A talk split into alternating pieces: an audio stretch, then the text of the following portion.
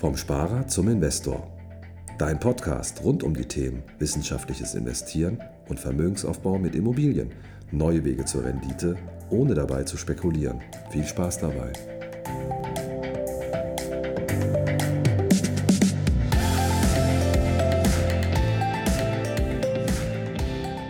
Herzlich willkommen zum neuen Podcast vom Sparer zum Investor. Heute mal wieder eine Interviewfolge. Ich habe es gar nicht weit gehabt, um meinen Interviewpartner heute zu treffen, denn wir sind heute in unserem Berliner Büro und ich habe den Paul mal von seinem Schreibtisch losgeeist und ihn um ein paar Minuten gebeten, dass er mal ein paar Einblicke in seine bisherige Geschichte, er kommt ja auch aus der Finanzberatung, was er da so für Erfahrungen gesammelt hat, was er ähm, heute anders macht, was sein Job denn heute ist und äh, wo er die Zukunft der Branche sieht.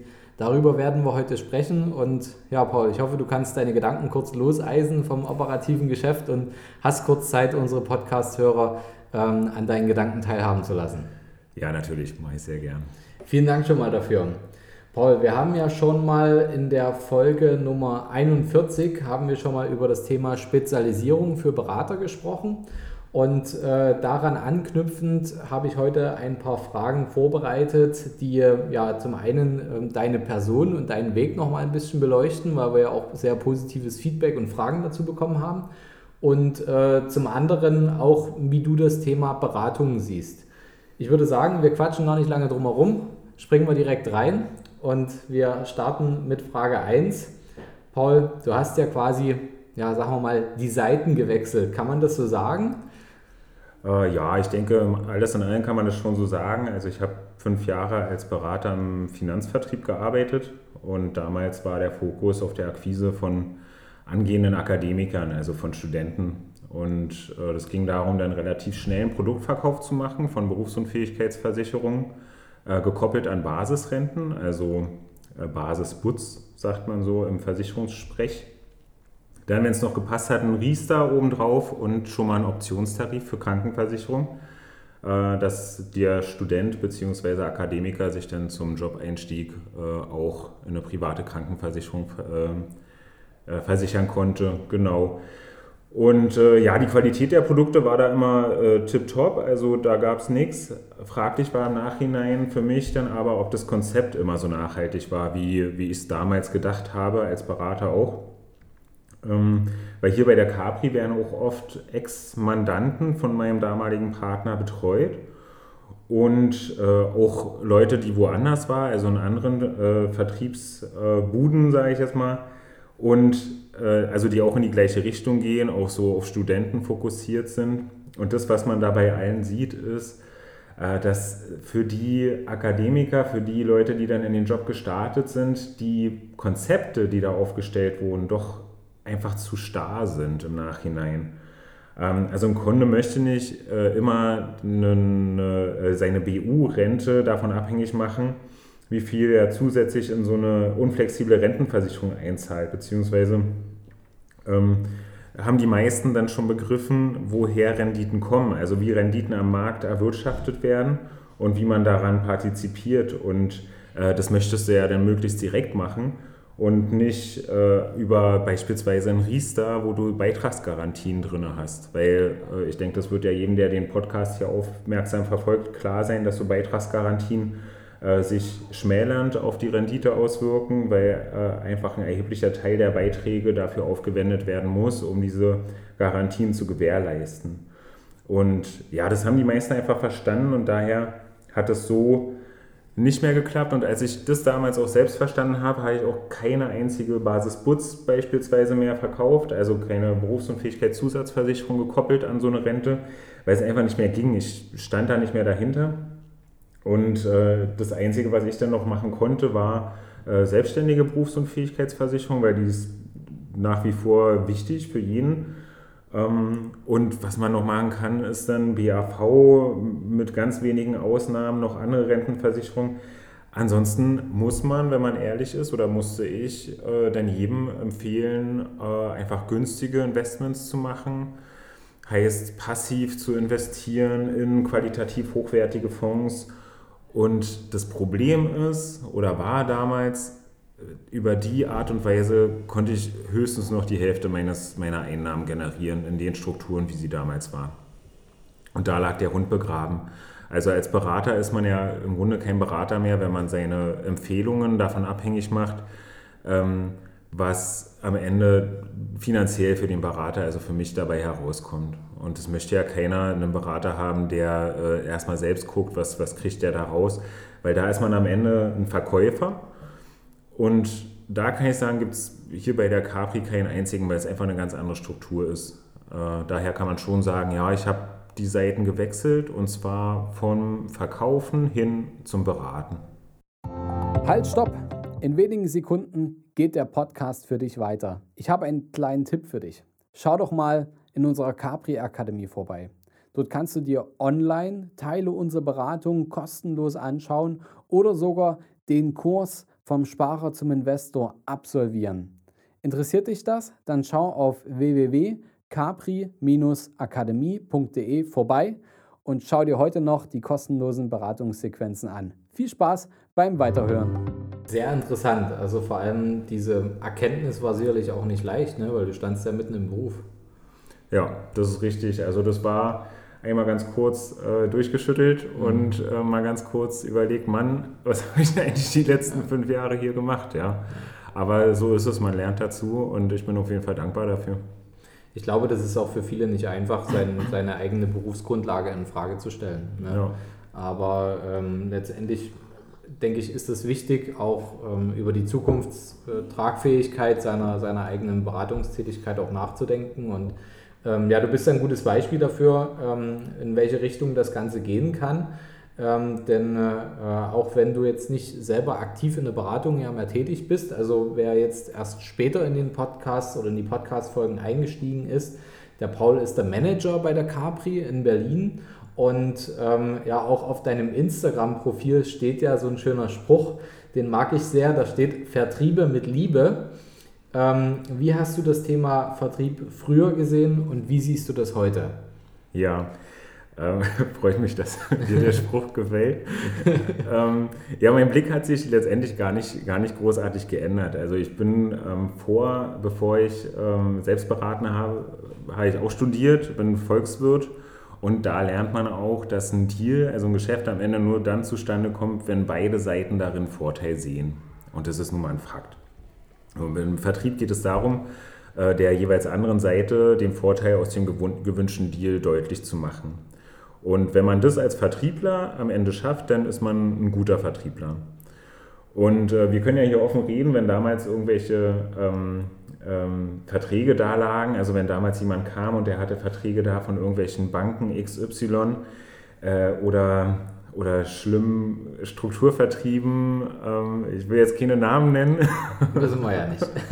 Aber ähm, bei Interesse könnt ihr gerne Fabian fragen, was da so gemeint sein könnte.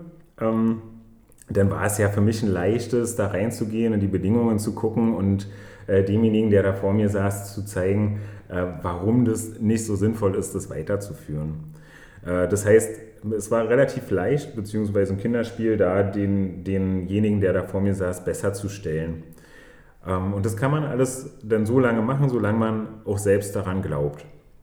Aber dann kam ja irgendwann das Problem, dass ich die andere, Probleme in Anführungsstrichen, dass ich die andere Seite kennengelernt habe. Also dass ich Honorarberatung kennengelernt habe, ähm, dass ich passives Investieren äh, kennengelernt habe, die wissenschaftlichen äh, Grundlagen dafür, warum es sinnvoll ist, passiv äh, zu investieren, warum es sinnvoll ist, wirklich einen ganz großen Fokus auf die Kosten aufzulegen.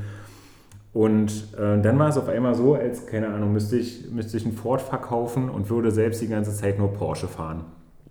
Das heißt, ich konnte nicht mehr so wirklich daran glauben, an das, was ich da gemacht habe. Genau, und ähm, so kam es dann, dass, äh, dass ich letztendlich einfach gewechselt bin.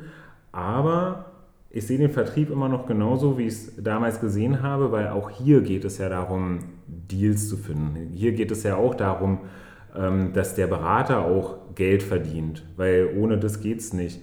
Nur muss man gucken, was verkauft der Berater. Verkauft der Berater irgendwelche Produkte, die äh, dann, ich sag mal, beim nächsten Berater, wenn der, äh, wenn, wenn der Mandant umzieht oder so, äh, dann wieder in Frage gestellt werden. Oder verkauft der Berater einzig und allein seine Dienstleistung. Das heißt, der Berater ist ein Spezialist, ein absoluter Spezialist, dem im Grunde keiner das Wasser reichen kann, ähm, stellt diese Expertise zur Verfügung, stellt auch sein umfassendes Netzwerk zur Verfügung und sagt so, äh, mein Lieber, jetzt ist, das ist meine Dienstleistung, das kann ich dir anbieten ähm, was Besseres gibt es nicht. Machen wir, wird daraus ein Deal oder nicht? Und das finde ich ist die absolut faire Variante und die absolut sinnvolle Variante, weil am Ende da der Kundennutzen zu 100 Prozent im Fokus steht. Ja, ich denke auch, dass natürlich durch die Abkopplung der Vergütung vom Produkt, ähm, dass man natürlich auch tatsächlich ähm, ja, mit einer ganz anderen Sichtweise in so eine Beratung natürlich reingeht. Klar muss man sich verkaufen, also klar muss man, muss man auch seine Beratungsleistung verkaufen können, ähm, aber da hast du natürlich auch einen viel größeren, äh, ja ich sag mal, einen viel größeren Druck, um auch abzuliefern, also gut ja. zu liefern, weil wenn am Ende eine Rechnung gestellt werden soll und die soll auch pünktlich überwiesen werden, dann ähm, ja, glaube ich, will das ja derjenige, mit dem man zusammenarbeitet, auch wirklich, also dann sollte das mit gutem Gewissen tun und sich darauf freuen auf die Dienstleistungen, die er dort empfängt. Und ich glaube, es ist auch echt wichtig, dass, dass ein Berater auch Geld verdient. Also ähm, klar wird natürlich auch immer auf, auf die Kosten geschaut und so weiter. Ähm, das muss natürlich ins Verhältnis gesetzt werden zu dem, ähm, was man dafür bekommt. Ich denke, das kann man bei Beratungsleistungen sehr gut. Besser, denke ich, als bei einer, bei einer Abschlussprovision. Auf jeden Fall. Aber es ist trotzdem wichtig, dass man als Berater Geld verdient, weil ähm, du arbeitest ja mit Menschen zusammen, die Geld investieren, die ihr Geld vermehren wollen, die aus 1,02 Euro 2 machen, aus 2,03 Euro 3 machen, aus 3,04 Euro 4 machen. Und die wollen natürlich auch zu jemandem aufblicken, der das selber für sich auch praktiziert.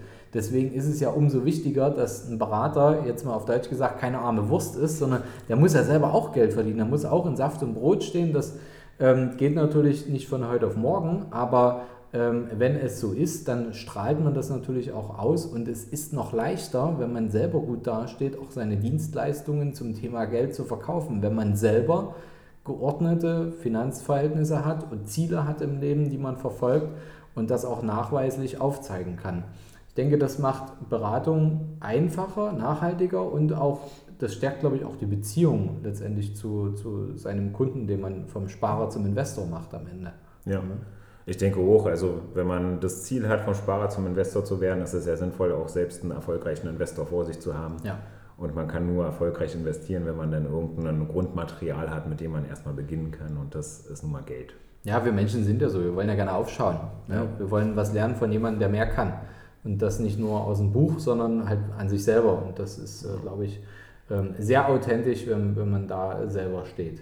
Ja. Aber gut, ähm, du lebst ja in Berlin schon immer, ne? Ja, naja, äh, ich hatte Fast. in der Kindheit einen kleinen Exkurs nach Bayern, ein paar Jahre. ja. Ist auch schön an unsere bayerischen Zuhörer, ganz großartig. Aber hat dich wieder hierher gezogen, ja? Und das ist auch ganz großartig. Schön. Aber was mir aufgefallen ist, ähm, ich bin ja nun auch schon lange Zeit, äh, ich nenne es mal liebevoll Teilzeit-Berliner. Und äh, Berlin ist ja auch manchmal wie so ein Dorf. Ja. Wenn du da früheren Bekanntschaften ähm, oder auch Mandanten begegnest, äh, die dich als Berater kennengelernt haben, ähm, was, was sagst du denen? Äh, ist es eher so, sag ich mal, duck und weg oder, oder äh, schaust du denen in die Augen und, und versuchst da irgendwie einen Weg zu korrigieren? Wie, wie, wie gehst du mit sowas um? Ja, Gott sei Dank ist Berlin ja äh, größer als Dresden. das heißt, das kommt nicht allzu oft vor. Ein bisschen. ach nee, nee, ach Quatsch, ich freue mich immer total, wenn ich ähm, äh, welche von früher sehe, weil man hat ja auch äh, während der Beratung eine persönliche Ebene aufgebaut und äh, hat sich so auch gut verstanden. Ähm, und hat, also sind alles, sind alles liebe Leute von damals, äh, wo ich immer sage, man, eigentlich schade, dass da äh, bei zu vielen der Kontakt jetzt so nicht mehr besteht, weil man einfach diese berufliche Ebene dann nicht mehr hat. Ja. Nee, um Gottes Willen, Duck und Weg ist, ist glaube ich, niemals die richtige, äh, niemals die richtige Wahl. Äh, wenn dann Leute sagen, Mann, Paul, warum äh, haben wir das denn damals so gemacht? Äh, das ist doch jetzt im Nachhinein, muss ich das jetzt irgendwie wieder auflösen, weil es passt ja gar nicht. was soll ich denen sagen? Ich, ich habe jetzt keinen DeLorean irgendwie in der Garage zu stehen, wo ich sage, komm, fahren wir nochmal ins Jahr 2013, 14, machen das alles besser. Äh, geht nicht. Ich, ich lerne selbst dazu. Wir haben damals die Deals so gemacht, wir haben die damals so gefunden, äh, weil das äh, nach meinem besten Wissen und Gewissen äh, das war, was zu dem Kunden gepasst hat.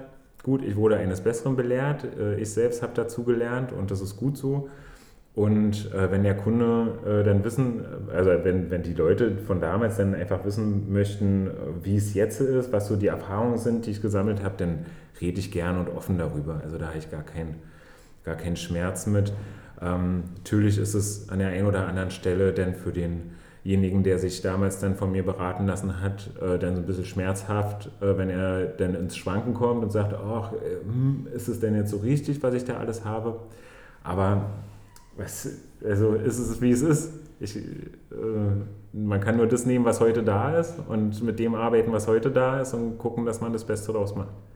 Ja, lieber Handbremse ziehen und äh, äh bevor man auf die Wand aufprallt, dann nochmal kurz so einen Schlenker machen, ne? ja. auch wenn das äh, ein bisschen Arbeit ist, aber ähm, ist, glaube ich, besser, als mit Vollkaro gegen die Wand zu fahren. Ne? Ja, absolut. Also das finde ich immer richtig toll, wenn man einfach sagt, was habe ich damals gemacht, jetzt habe ich schon so viel Geld bezahlt, ich, ich mache es jetzt einfach weiter. Ja. So, das ist so einfach komplett sinnlos. Ja, das, ist, das ist wie äh, Zugticket gekauft in die falsche Richtung gefahren, aber weil das Zugticket so teuer war, genau. fährt man trotzdem weiter. Genau. Oder irgendwie der super langweiliger Kinofilm, aber man hat das Ticket gekauft und verschwendet halt einfach weiter seine Zeit in dem Kino. Ja, so, das ja. ist so. Das ist, äh, glaube ich, glaub ich, schade und ähm, ich sag mal, jeder, der ein bisschen Zeit mitbringt, ähm, ich glaube, da würde jeder Berater aus unserem Netzwerk eine sehr realistische Einschätzung auch dazu machen können, ob sich eben ein, ich sag's mal, Umschwung ähm, in ein lukrativeres System ähm, tatsächlich lohnt ähm, oder ob er sagt, du, sorry, aber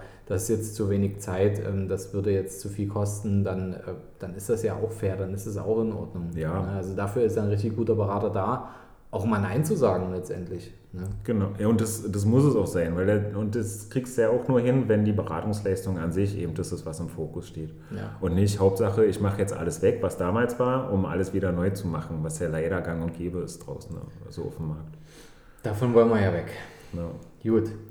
Welchen Rat würdest du Anlegern bzw.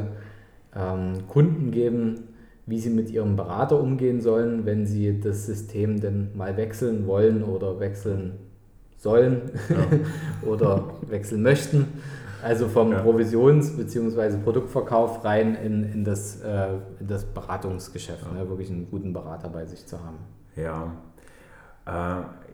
Ja, also grundsätzlich ist man dem Berater ja keine Rechenschaft schuldig. Mhm. Also klar, man, man ist hingegangen und damals als Berater habe ich es ja auch selbst erlebt, dass dann der ein oder andere ist dann nicht mehr gekommen. Ähm, klar ist man dann äh, traurig, gerade man, wenn man eine gute persönliche Ebene hatte. Ähm, aber ich meine, hast ja mit einem Friseur auch. Also wenn du einen guten Friseur hast, wo du hingehst, aber du entscheidest dich irgendwann woanders hinzugehen, dann gehst du ja nicht auch zu ihm und erklärst ihm groß, warum, wieso, weshalb sondern äh, letztendlich ist es völlig okay, wenn man das dann auch einfach macht. Aber äh, wenn der Berater einem wirklich am Herzen liegt, beziehungsweise der Friseur, dann kann man das ja trotzdem mal machen. Dann kann man hingehen und sagen, ähm, du, äh, danke für das, was wir bis jetzt gemacht haben. Ich habe was anderes kennengelernt. Ich, ich will mal einen anderen Weg gehen. Ähm, ich denke, das passt besser zu mir. Und man kann ja einfach mit dem Berater dann einen äh, Termin machen, einen privaten Termin, irgendwie nach einem Jahr und dann so auf den Tisch packen, was man bis dahin für den Weg gegangen ist. Mhm. Und dann dem zeigen, guck mal, ich bin jetzt, ich habe jetzt das gemacht, das gemacht, das gemacht, bin hier unterwegs, bin irgendwie vom Sparer zum Investor geworden, fühle mich ähm, wohl damit. Äh, und dann kann der Berater ja selbst entscheiden, ob, er, ob also kann er das erstmal einordnen, warum der Wechsel eventuell sinnvoll war in, in, äh, in, dem System und kann ja für sich selbst auch entscheiden, ob für ihn als Berater so ein Wechsel auch in Frage kommen würde.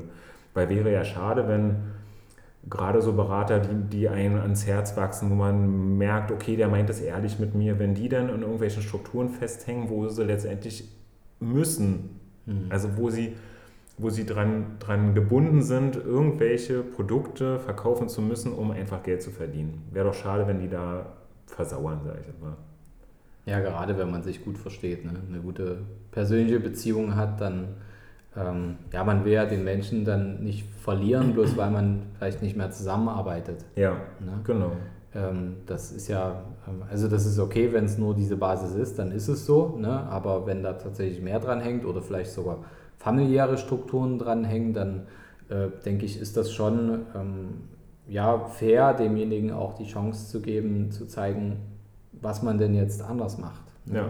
Um ihm vielleicht die Chance zu geben, auch so wie es dir damals ging, über deine berufliche Zukunft, ähm, sich tatsächlich nochmal Gedanken zu machen und ähm, zu schauen, ob man das noch auf ja, stärkere Füße stellt. Ne? Ja, gönne ich, gönne ich jedem Berater die Chance, diese Möglichkeit, äh, das einfach mal auf, eine, auf die Probe zu stellen.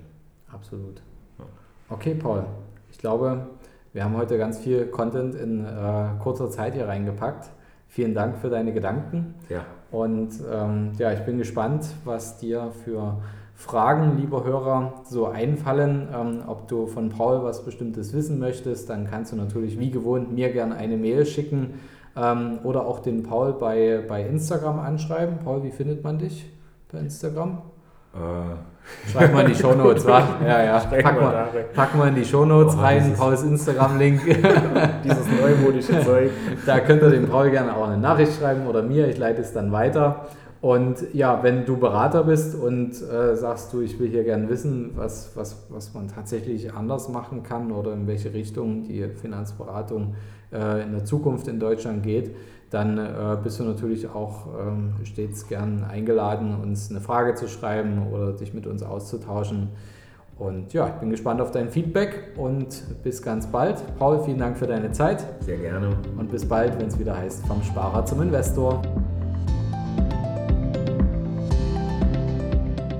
Hast du Fragen zur heutigen Podcast-Folge oder brauchst du Unterstützung, deine Investments erfolgreich umzusetzen, Steuern zu sparen oder deinem Depot mal so richtig Aufwind zu geben? Dann schreib mir gerne eine Mail an schuster at capitalreinvest.de. Die Mail findest du auch nochmal in den Show Notes. Ich freue mich von dir zu lesen.